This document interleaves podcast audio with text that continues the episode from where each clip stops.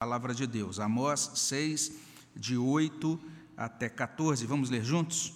Jurou o Senhor Deus por si mesmo, o Senhor, Deus dos exércitos, e disse: Abomino a soberba de Jacó e odeio os seus castelos, e abandonarei a cidade e tudo o que nela há. Se numa casa ficarem dez homens, também esses morrerão. Se, porém, um parente chegado, o qual os há de queimar, toma os cadáveres para os levar fora da casa, e diz ao que estiver no seu mais interior: Haverá outro contigo? E este responder: Não há. Então lhe dirá: Cala-te, não menciones o nome do Senhor. Pois eis que o Senhor ordena, e será destroçada em ruínas a casa grande e a pequena feita em pedaços. Poderão correr cavalos na rocha? E lavrá-la com bois? No entanto, haveis tornado o juízo em veneno e o fruto da justiça em alosna. Vós vos alegrais com Lodebar e dizeis: Não é assim que por nossas próprias forças nos apoderamos de Carnaim? Pois eis que levantarei sobre vós, ó casa de Israel, uma nação, diz o Senhor, Deus dos exércitos, a qual vos oprimirá, desde a entrada de Amate até ao ribeiro de Arabá. Vamos orar? Abençoa, Pai, nos nossos, os nossos corações, enquanto estamos meditando na Tua palavra, que o Teu Espírito traga para o nosso coração, ó Deus, não apenas a informação, mas também o poder formador, transformador, para que nossas almas sejam trazidas para uma comunhão viva contigo, para que nossos corações sejam santificados, ó Deus, para que nós possamos encontrar na tua palavra consolação e também possamos encontrar no Senhor, ó oh Deus, e nesta palavra do Senhor essa fonte de salvação. Nós pedimos as tuas bênçãos sobre nós, que a tua graça alcance as nossas vidas por meio da tua palavra, no nome de Jesus. Amém, Senhor Deus. Tem uma coisa muito boa, a gente pode considerar desejável, algo realmente que vem de Deus, é aquilo que a gente pode chamar de autoestima bíblica.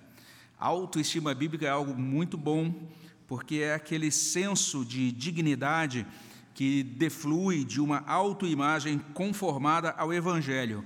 Então é isso, a gente começa a pensar acerca de nós mesmos aquilo que Deus diz que nós somos.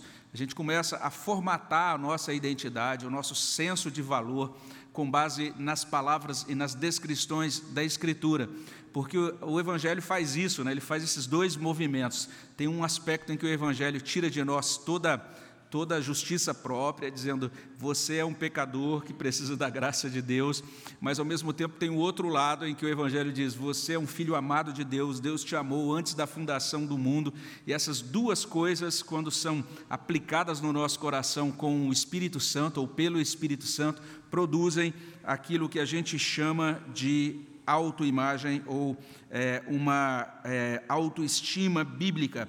E se você quer ver um exemplo disso, a gente não vai ler o texto, mas depois você pode conferir 1 Coríntios 15, de 9 a 10, você vai encontrar o apóstolo Paulo demonstrando essa boa autoimagem, né? porque ele vai dizer ali basicamente isso: ele diz, Olha, eu sou o menor dos apóstolos, e depois ele diz, mas eu trabalhei mais do que os apóstolos, Deus me deu a bênção de fazer muitas coisas para o reino dele, uma imagem adequada, equilibrada, de acordo com as Escrituras. Então, isso realmente é muito bom. Mas entendamos isso, que a autoestima bíblica é diferente de orgulho excessivo. O orgulho excessivo ele é pecaminoso, porque ele corresponde à soberba, arrogância, presunção. E a Bíblia menciona um tipo de soberba, um tipo de arrogância que nasce no solo da abundância material. É aquela arrogância que ganha, é, finca as suas raízes e cria raízes e ganha espaço e cresce é, a partir da despreocupação e do conforto. É uma arrogância que deflui do esquecimento de Deus a gente lê sobre isso em Deuteronômio capítulo 11.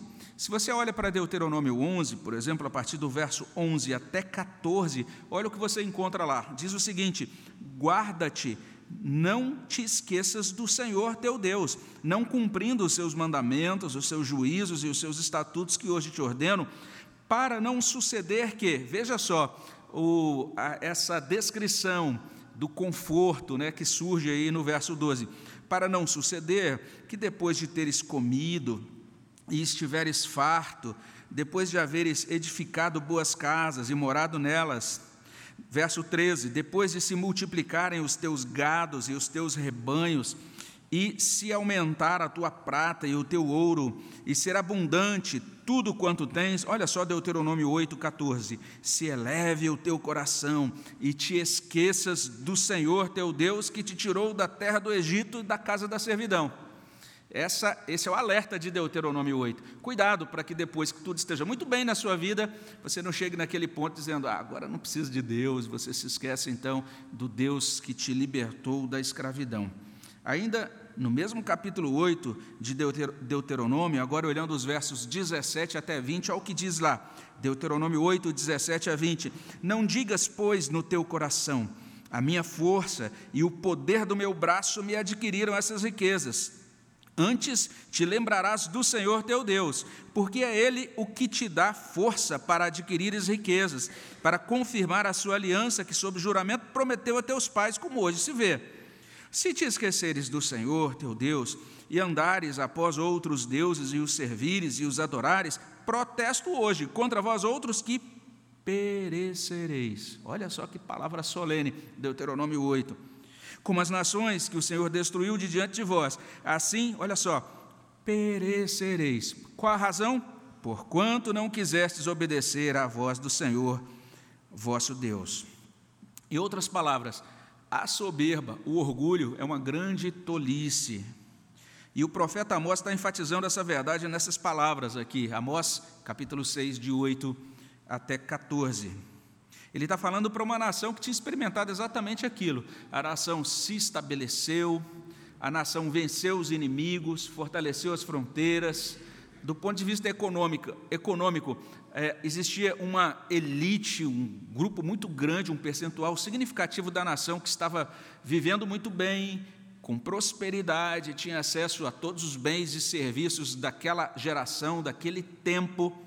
Do ponto de vista religioso, eles tinham gr três grandes santuários nacionais, tinham um calendário religioso muito bem frequentado. Não existia, por exemplo, nenhum tipo de problema financeiro na religião de Israel, porque os, os sacrifícios eram muito bem supridos para uma nação próspera que levava do bom e do melhor para oferecer naqueles cultos. Então, nós temos uma nação que tinha alcançado um status, né, uma condição muito confortável. Mas Deus levantou esse profeta, o profeta Amós, para dizer àquela nação: vocês estão incorrendo no erro apontado na, no livro da aliança, aquele erro apontado em Deuteronômio capítulo 8. Esta, esse trecho específico que nós lemos hoje, versículos 8 até 14 do, do capítulo 6, concluem a última mensagem de Ai do profeta Amós. Então nós temos essa, esse livro dividido em três partes, né? Uma segunda parte, um segundo bloco é o que a gente chama dessa grande mensagem de Ai, porque ela contém alguns ais, né? Algumas mensagens, algumas, alguns anúncios de juízo de Deus sobre a nação. A gente está tá no finalzinho então desse, desses anúncios. E se Deus permitir, a próxima vez que a gente olhar para esse texto, a gente vai começar uma nova sessão mas essa fala de Amós chama a nossa atenção para três coisas, todas elas relacionadas à empáfia, ao orgulho israelita. A primeira coisa que é apontada pelo profeta é que o orgulho conduziu Israel à destruição, versos 8 até 11. A segunda coisa que aparece aqui é que o orgulho conduziu Israel à injustiça, versos 12 e 13. E por fim, o orgulho conduziu Israel à opressão, verso 14. Vamos olhar mais de perto então para essas características e também para essas consequências da soberba de Israel. Em primeiro lugar, o orgulho conduziu Israel à destruição. O texto está trazendo isso para a gente, por causa do orgulho, Deus jurou destruir a nação. A palavra começa com um juramento, olha o, verso 8: Jurou o Senhor Deus por si mesmo, o Senhor, Deus dos exércitos, e disse: isso é extremamente solene. Deus jurou por si mesmo. Deus não precisa jurar, né? bastaria ele, ele simplesmente dizer. Ele podia começar o enunciado simplesmente: farei isso e aquilo. Mas o profeta começa com: jurou o Senhor Deus por si mesmo. Isso está sublinhando a autoridade do julgamento. E um servo de Deus prossegue dizendo o seguinte: um juramento confirma uma decisão final que já foi tomada e o comprometimento total com uma determinada linha de ação que já está em andamento. Deus se compromete da maneira mais solene possível. Ele deve passar a agir de acordo com o conteúdo do decreto. E esse juramento revela a tragédia de ser alvo da ira de Deus. Então aquele povo se tornou alvo da ira de Deus. Por conta disso, Deus agora faz um juramento solene. É, é, é extremamente chocante essa palavra. E a razão da ira de Deus é o orgulho. Está ainda aí no verso 8. Abomino a soberba de Jacó, odeio os seus castelos. E o termo abomino, assim como o termo odeio, ele está informando sobre esse sentimento de Deus para com Israel. Deus olha para esse povo, é o povo da aliança. Ele diz: Eu abomino a soberba de vocês. Essa soberba que aparece aí nesses castelos, nessas edificações que vocês é, constroem na cidade de Samaria e no restante do reino. O profeta está mencionando aqui, como diz Lutero, os prédios magnificamente construídos com grandes custos, prédios nos quais eles se pavoneavam com orgulho. E daí tem a tradução de uma Bíblia, Bíblia pastoral, que traz assim: Eu detesto os seus palácios. Essa é a situação, essa é a fala de Deus por meio desse profeta. E por conta do orgulho de Israel, a cidade inteira e quando a gente encontra essa palavra cidade aí no verso 8, está se falando sobre Samaria, a capital, e com ela, logicamente, todo o reino. Então, essa cidade inteira seria tomada, diz assim: e abandonarei a cidade e tudo o que nela há. Literalmente, se você tem a revista corrigida, eu entregarei essa cidade com tudo que tem dentro. Essa é a ideia. E a proporção da destruição e mortandade aparece nos versos 9 e 10. Se numa casa ficarem dez homens, também esses morrerão.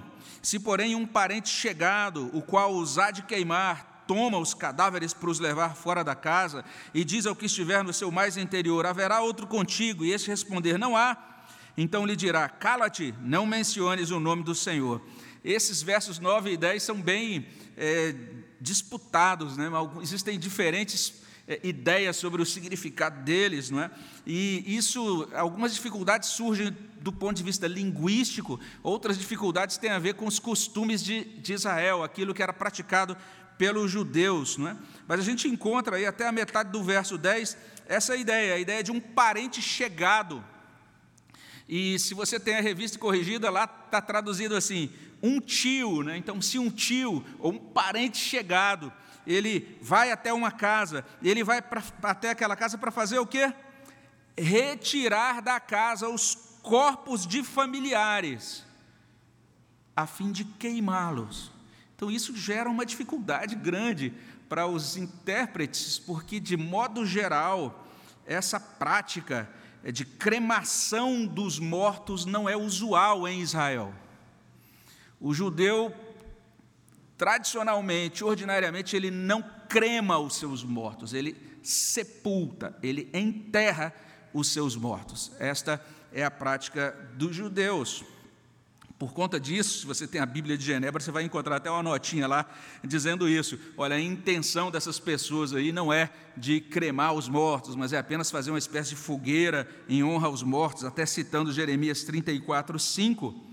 Mas isso não resolve o problema, na minha opinião. Parece que o grande choque, aquilo que, que o, o profeta está trazendo, é exatamente isso. Ele quer fazer o ouvinte estremecer diante dessa realidade. Olha que grande abominação, olha que grande é, é, mudança que vai acontecer, ou que grande choque vai ocorrer naquele dia. Vão haver tantos mortos, e as mortes vão, vão ocorrer tão rapidamente que não vai dar tempo de dar um funeral decente para essas pessoas, de fazer sepultamento dessas pessoas. Tem um estudioso recente, atual, que diz isso. Olha, provavelmente ele está falando aí de que alguns seriam queimados porque é, ficariam exilados ali ou escondidos por muito tempo é, naquele momento de guerra e ali ficariam doentes ou acometidos por peste e aí realmente os judeus eles queimavam os cadáveres que morriam acometidos por peste mas a passagem nem menciona esse tipo de morte por peste e a Bíblia Herança Reformada parece bem mais sensata quando ela diz assim: embora não fosse a prática normal em Israel, a cremação pode ter sido necessária pelo imenso número de cadáveres. A Amós está trazendo um quadro chocante. Ele diz: vocês, por causa do orgulho, da soberba de vocês, eu odeio essa soberba, eu odeio isso que vocês estão edificando, esses palácios maravilhosos de vocês. Por conta disso, tudo vai ser derrubado e vocês vão ser mortos. E se sobrar alguém para lidar com os cadáveres de vocês, então essa pessoa vai chegar lá e vai levá-los para que vocês sejam simplesmente queimados, os cadáveres sejam queimados. Mas podia acontecer dessa pessoa chegar numa casa e verificar que tinha alguém escondido lá. Então essa pessoa perguntaria para essa pessoa: há mais alguém com você, como diz a, a NVI? E se a pessoa dissesse não, então aquele parente diria ao, ao que estava escondido na casa: cala-te, não menciones o nome do Senhor. Aí o segundo problema de interpretação dos versos. O que, que significa isso? Essa ideia de cala-te, não menciones o nome do Senhor. E aí, como eu disse, mais uma vez tem várias interpretações, né? porque o texto está dizendo literalmente, quieto. Literalmente isso. Lutero entende essa passagem sugerindo o seguinte: que tudo naquele dia se encherá de miséria, não haverá fonte de onde possam receber consolo. Por isso que o nome do Senhor nem nem será mencionado, não poderá ser mencionado. Toda adoração, todo louvor, toda pregação do nome do Senhor cessarão. É a interpretação de Lutero. Mas tem um outro intérprete contemporâneo, que é o Eugene Peterson, na sua Bíblia A Mensagem, que ele traduz ou encaminha a sua tradução nessa direção, né? de que o nome de Deus não deve ser mencionado em um lugar profanado. Lá na Bíblia a mensagem tá, traz assim: silêncio, o nome do Eterno não deve ser mencionado nesse lugar profanado. O meu entendimento é que Amós está simplesmente chamando a atenção para um fato: diante do juízo fulminante de Deus, cabe ao homem calar. Essa parece ser a ideia. E eu digo isso porque ele repete a mesma palavra hebraica lá no capítulo 8, versículo 3, e vai chegar um momento que, se Deus permitir, a gente vai pregar sobre Amós 8, 3, eu vou poder explicar melhor esse conceito.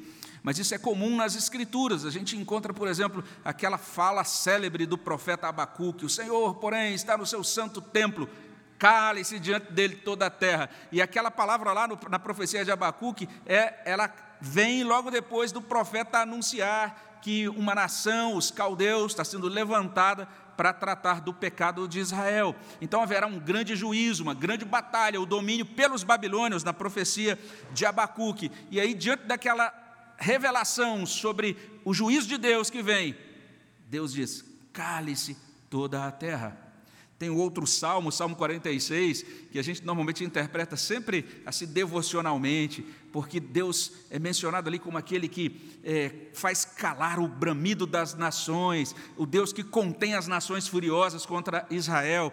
E em determinado momento daquele salmo a gente lê: Aquietai-vos e sabei que eu sou Deus. E a gente normalmente interpreta isso como uma palavra devocional para a gente, e, é, e não tem problema em você interpretar assim: ah, eu tenho que aprender a aquietar o meu coração. Mas a ideia ali é Deus falando para as nações: fiquem quietas, eu sou Deus. E eu vou julgar vocês agora, porque vocês estão mexendo com o meu povo. Essa é a ideia lá no Salmo 46. Então o Novo Testamento comunica essa doutrina de que diante do Deus justo, quando esse Deus derrama a sua fúria, o seu, a, a, o seu juízo sobre o pecador, cabe ao pecador apenas se calar. Ele não vai poder mais invocar o nome de Deus naquela hora, ele não vai mais pedir misericórdia a Deus naquela hora, ele só tem que se calar. E há um momento em que o apóstolo Paulo, na argumentação dele na carta aos Romanos, ele diz isso: para que toda boca se cale e reconheça a sua pecaminosidade, seu pecado diante de Deus. É o final da argumentação de Paulo sobre a pecaminosidade universal do homem em Romanos. O ponto a destacar aqui, de acordo com o verso 11, é o seguinte: Deus destruirá a cidade inteira, como a gente lê no verso 11: Pois eis que o Senhor ordena, e será destroçada em ruínas a casa grande e a pequena, feita em pedaços. Ou seja, o orgulho conduziu Israel à destruição. É a primeira coisa que nós encontramos aqui em Amós, capítulo 6, de 8 a 14.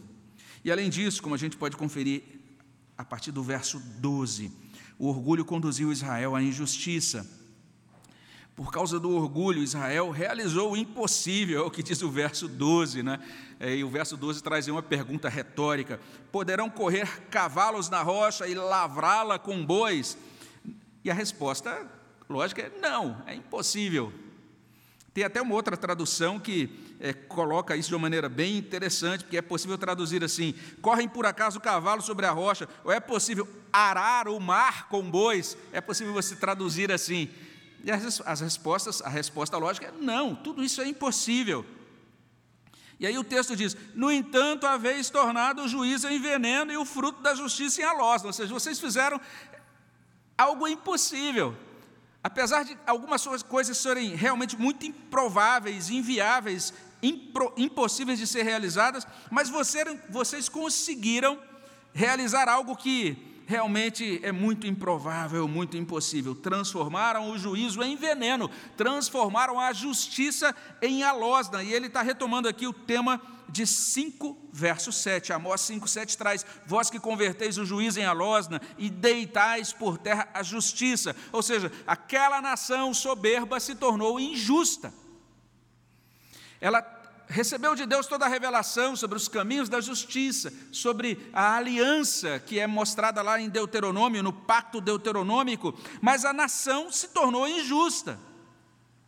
E o orgulho dela é destacado ainda mais no verso 13: Vós vos alegrais com Lodebar e dizeis: Não é assim que as nossas próprias forças, que não é assim que por nossas próprias forças nos apoderamos de Carnaim.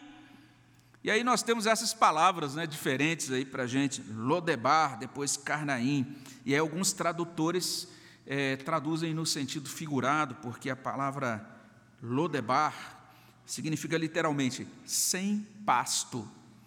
Ou pode traduzir assim, nada. É o que significa.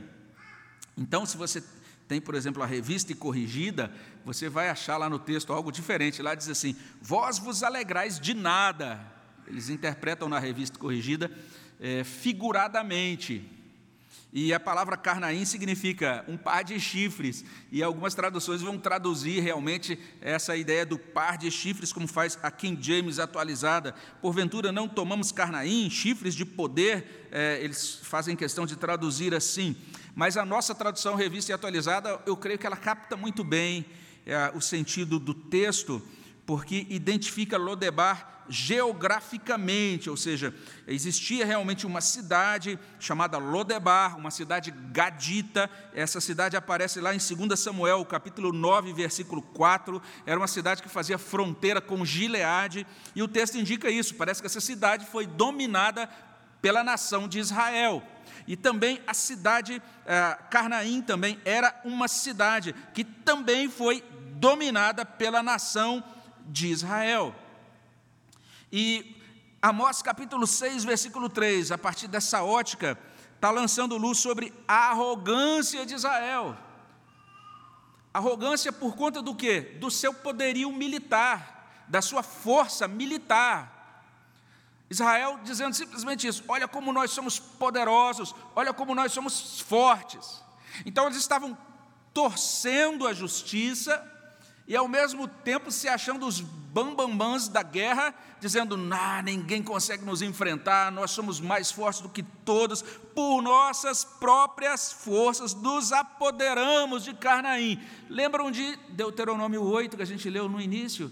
Deus disse lá atrás, no tempo de Moisés: quando vocês chegarem a um ponto de é, conforto e de conquistas, Nunca digam que é pela força de vocês que vocês obtiveram essas coisas. Foi Deus que deu a vocês a capacidade de enriquecer, foi Deus que Deus deu a vocês a capacidade de se, de se estabelecer na terra. Mas Israel se esqueceu do pacto, da aliança de Deuteronômio.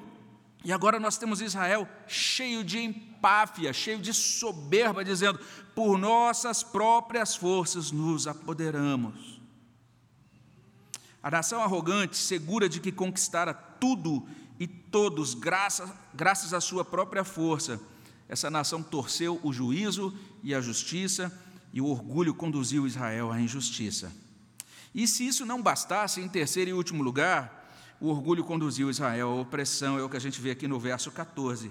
Pois eis que levantarei sobre vós, ó casa de Israel, uma nação, diz o Senhor, Deus dos exércitos, a qual vos oprimirá, desde a entrada de Amate até o ribeiro de Arabá. Lembrem-se, Amós está proferindo a última mensagem de Ai sobre a nação de Israel. É o último discurso dele com esse tema, é, do, em torno do, dos temas dos Ais sobre a nação. E é assim que ele termina esse discurso. Ele está dizendo: uma nação, se você olha a revista corrigida, Lá você vai encontrar um povo, será levantado. E se você tem outras traduções, por exemplo, a nova Almeida atualizada, atualizada diz: um povo será trazido contra vocês. Se você tem a NVI, você vai encontrar assim: farei vir contra você. Ou seja, sobre a casa de Israel. Amós está dizendo, está proferindo uma doutrina que a gente conhece, mas o tempo todo a gente precisa ouvir novamente, o tempo todo. A doutrina é simples: Deus governa sobre as nações. Deus governa sobre os governantes das nações. Provérbios 21, verso 1 já diz isso. Como ribeiros de águas, assim é o coração do rei na mão do Senhor. Este, segundo o seu querer, o inclina então nós temos aí esse rei, esse imperador da Assíria. A gente nem sabe exatamente em que momento ele estava do dia, ou em que situação, em que contexto, a gente não sabe os detalhes sobre isso. Talvez a gente tivesse que consultar melhor aí os livros de história para trazer uma informação mais acurada. Mas ele estava lá tranquilo, na dele, na Assíria, fazendo outras coisas. De repente, em determinado momento, surgiu no coração dele: vou conquistar Israel. O que é que fez surgir isso no coração do rei da Assíria? Deus. Deus inclina o coração do rei, de todos os reis. E ele governa sobre todas as nações. Olha só os termos da palavra profética: Deus chama, ordena, levanta, traz, faz vir uma nação contra ou sobre outra nação. Nada ocorre dentro da história fora do decreto soberano de Deus. Está lá em Isaías 46, 9 e 10. Lembrai-vos das coisas passadas da antiguidade, que eu sou Deus e não há outro. Eu sou Deus, não há outro semelhante a mim, que desde o princípio anuncio o que há de acontecer, desde a antiguidade as coisas que ainda não sucederam. E olha só o que diz o finalzinho, Isaías 46, 10 que digo: o meu conselho permanecerá de pé, farei toda a minha vontade. O meu conselho permanecerá de pé. O conselho de Deus permanece de pé, ele faz toda a vontade dele. A nação mencionada aqui, a Assíria, a missão da Assíria é muito simples. Oprimir Israel, apertar Israel de uma fronteira para outra. Essa é a missão a qual vos oprimirá desde a entrada de Amate até o ribeiro de Arabá. Trocando em miúdos, o orgulho conduziu Israel à opressão. E dito isso, a gente pode começar a concluir reafirmando isso, né? O orgulho conduziu Israel à destruição, à injustiça e também à opressão. Como eu disse antes, autoestima bíblica é coisa muito boa, mas autoimagem afetada pelo orgulho é uma lástima. A pessoa que é cooptada, né, que é presa pela armadilha do orgulho, que cai nessa arapuca da soberba, é uma pessoa cujo coração nunca descansa. A soberba é uma lástima para a vida interior, para aquilo que a gente chama de saúde emocional ou psicológica de uma pessoa. Porque uma pessoa orgulhosa, ela vai viver o tempo todo preocupada, né? assim, tomada por essa, por essa preocupação excessiva com a sua imagem, com a sua reputação. O que, é que estão pensando de mim? O que, é que estão falando de mim? Como é que eu apareci nessa foto? O reverendo Jaime ele, ele faz uma observação tão interessante, ele, ele diz o seguinte: quando você pega uma foto em que você aparece, qual é a primeira, quem é a primeira, a primeira pessoa para quem você olha? e ele diz: a gente sempre olha para a gente, a gente quer saber como a gente saiu na foto. Ele diz: isso é uma sinalização do orgulho que está plantado lá no fundo do nosso coração. A gente nem se preocupa com os outros. A gente, aquela foto, ah, puxa, que bom ver a minha vovozinha de novo. Não, a gente quer saber como é que a gente estava lá no, no colo da vovozinha. Puxa, ele estava lá, estava meio gordinho naquela época, né? minha fralda estava meio desalinhada. É mais ou menos assim que funciona na nossa cabeça.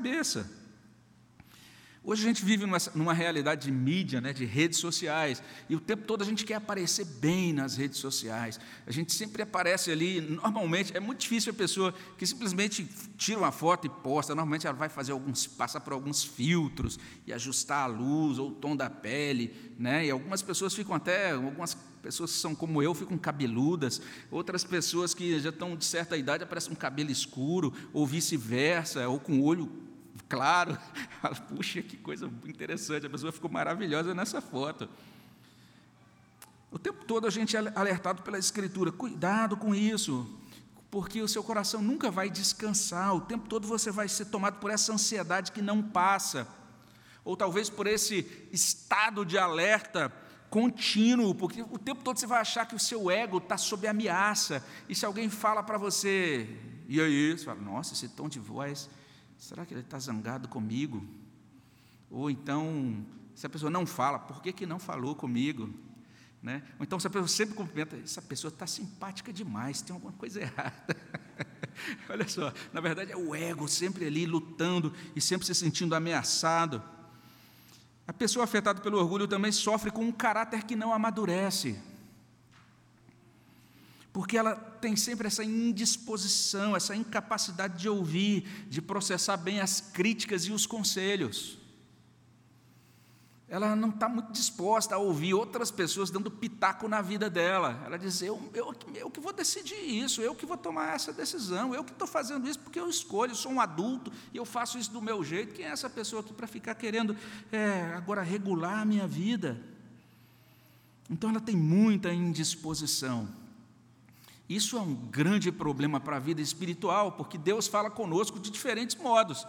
Ele fala conosco pela palavra pregada, ele fala conosco quando a gente lê a Bíblia, ele fala conosco quando a gente estuda ou medita nas Escrituras, mas ele fala conosco também por meio de uma pessoa que chega para nós e diz: Olha, isso aí. E a gente fala: Puxa, é isso mesmo, eu preciso acertar esse aspecto da minha vida. A gente tem aquela postura de Davi diante do profeta Natã, que confronta o rei e diz: Olha, esse pecador aí é o senhor, rei.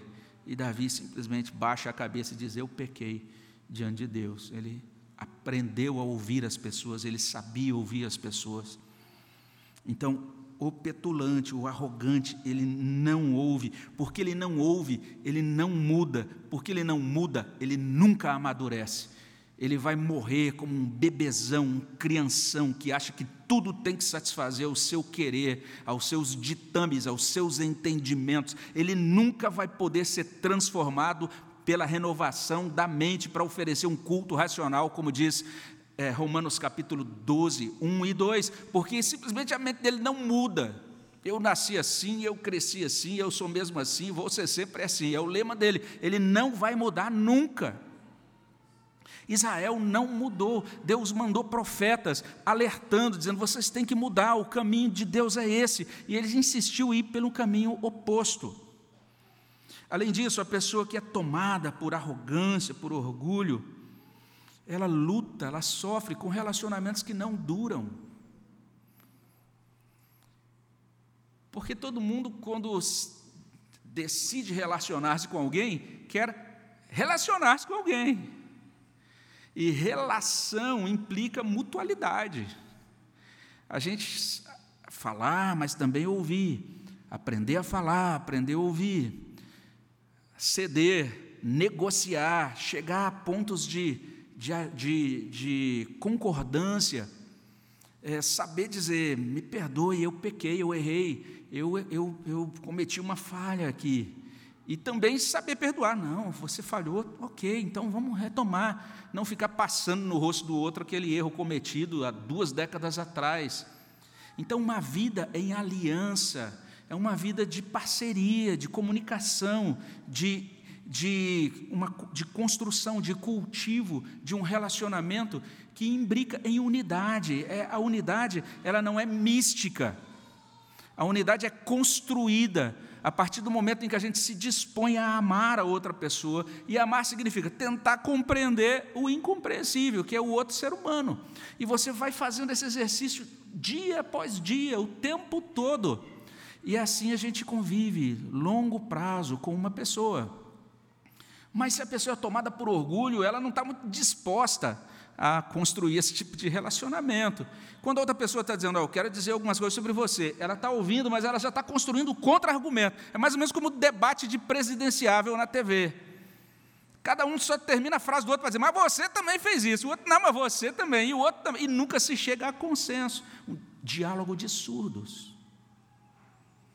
O orgulho impede uma caminhada fraterna. O orgulho impede uma caminhada de amor. O orgulho é, enche a pessoa de desconfianças contra outra pessoa e impede relacionamentos duradouros, porque ao invés de diálogo, ao invés de companheirismo, só sobra espaço para disputa. E por fim, um coração, uma mente afetada por orgulho, caminha para a destruição. É o caso de Israel. O orgulho não é neutro. Lembra do texto que a gente leu no início? A soberba precede o quê? A ruína. A altivez precede o quê? A queda. Não tem meio termo. A gente canta um cântico que diz: Eu quero ser, Senhor amado, e a gente prossegue, como um vaso na mão do, nas mãos, ou na mão do oleiro, nas mãos do oleiro. A gente fala, que poético, que lindo. Mas aí o, o, o cântico diz assim: quebra a minha vida e faz de novo. Porque é isso que o oleiro faz, está lá na profecia de Jeremias. O oleiro pega aquele vaso e diz: Não está bom, ele amassa tudo de novo. E ele vai fazer do jeito dele. Mas observe, a matéria-prima com, com a qual o oleiro trabalha é maleável, ela é moldável. Mas o orgulhoso não é maleável, ele é duro, não dá para moldá-lo. Então não tem como ele ser tornado um vaso novo. Nós precisamos da graça de Deus para que Ele nos torne maleáveis, para que a gente seja vasos para a honra e para, a glória do nosso Deus. Por fim, a gente pode aplicar também o texto dizendo que injustiça e justiça própria se misturam no coração do orgulhoso. As duas coisas, parece contraditório, não é? Primeiro, a injustiça. Olha o texto dizendo: vocês torceram a justiça. A vez tornado o juiz em veneno, o fruto da justiça em alosna. Vocês são injustos. Mas ao mesmo tempo eles se acham muito bons. Foi a nossa força que nos trouxe a vitória sobre Lodebar e Carnaim. Justiça própria, orgulho e ao mesmo tempo injustiça. Quando uma pessoa é tomada por justiça própria, por arrogância, essa pessoa vai se tornar uma hipócrita, ela não vai conseguir viver como um servo de Deus nesse mundo ela vai ser um indivíduo cheio de justiça própria e, ao mesmo tempo, o indivíduo que torce a justiça. Israel injusto, Israel soberbo. Esse Israel está sendo alvo da ira de Deus. A Bíblia diz algo muito interessante: a bem-aventurança é para os humildes. Mateus 5, 3 a 5. Bem-aventurados os humildes de espírito, deles é o reino dos céus. Bem-aventurados os que choram, serão consolados. Bem-aventurados os mansos, herdarão a terra. Tiago reforça essa mesma palavra de Jesus, Tiago 4,6. Antes ele dá maior graça pelo que diz: Deus resiste aos soberbos, mas dá graça aos humildes. Tudo isso, de certa maneira, nos faz pensar naquela profecia de Isaías contra o rei da Babilônia, lá em Isaías 14, de 13 a 15. Tu dizias no teu coração: Eu subirei ao céu, acima das estrelas de Deus exaltarei o meu trono, e no monte da congregação me assentarei. Subirei acima das mais altas nuvens, serei semelhante ao Altíssimo. E aí Isaías diz, no capítulo 14, verso 15 do seu livro: Contudo, serás precipitado para o reino dos mortos, no mais profundo do abismo. A soberba conduz à destruição. E quando olhamos para isso, devemos pedir a Deus que Ele nos livre da soberba, que Ele nos livre do orgulho, e que, inclusive, Ele nos livre do orgulho cristão. Do orgulho denominacional, do orgulho teológico e do orgulho moral. A gente encontra um trecho tão esquisito lá em João, capítulo 7, 47 a 49. E lá a gente lê o seguinte: Replicaram-lhe, pois, os fariseus: Será que também vós fostes enganados? Porventura creu nele alguém dentre as autoridades ou, entre, ou algum dos fariseus? Que trecho assustador é esse? Os fariseus estão dizendo: dentre nós mestres da lei, os fariseus, ninguém acreditou nesse Galileu, ninguém acreditou em Jesus Cristo. Será que alguém dentre nós acreditou nele? Mas o que fecha a fala é que é assustador, porque diz assim no verso 49: Quanto a esta plebe que nada sabe da lei é maldita. Ou seja, os fariseus disseram: esse povo que não estudou teologia como a gente, esses aí ó, que estão acreditando em Jesus, que não tiveram a instrução teológica que a gente teve, é, é uma plebe maldita. Orgulho teológico, orgulho denominacional, podemos dizer assim. Como é que nós vemos as pessoas de fora da nossa igreja? Como é que nós vemos as pessoas diferentes de nós? Se a nossa postura é essa, essa plebe, que não conhece o calvinismo é maldita. Então nós precisamos pedir a Deus perdão pelo nosso orgulho, por nossa soberba espiritual e por nossa soberba, inclusive cristã e teológica.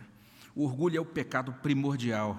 Então nós precisamos pedir ao Senhor, suplicar a Ele: Senhor, visite a nossa alma com graça e não permita que a nossa alma se torne escrava do orgulho. Amém, meus irmãos? Vamos orar ao nosso Deus. Abençoa, Senhor Deus, os nossos corações. Visita com graça, Senhor Deus, a nossa alma e nos torna, Senhor Deus, mais conforme Cristo. Que o Senhor possa, ó Deus, nos ajudar a ter uma visão de nós mesmos que corresponda ao teu evangelho. Primeiro entendendo, ó Deus, que somos pecadores, salvos por graça, e entendendo, Deus, que nessa salvação o Senhor revela o teu grande amor por nós, que não merecíamos esse amor, mas que agora somos chamados de filhos, filhos amados por meio, Deus, desta aliança que o Senhor firma conosco por meio de Jesus Cristo. Aproxima-nos do Senhor. Ajuda-nos, ó Deus, a nos colocarmos na tua presença nessa manhã e suplicarmos que o Senhor nos encontre e nos abençoe com a tua graça. É o que pedimos no nome de Jesus. Amém, Senhor Deus.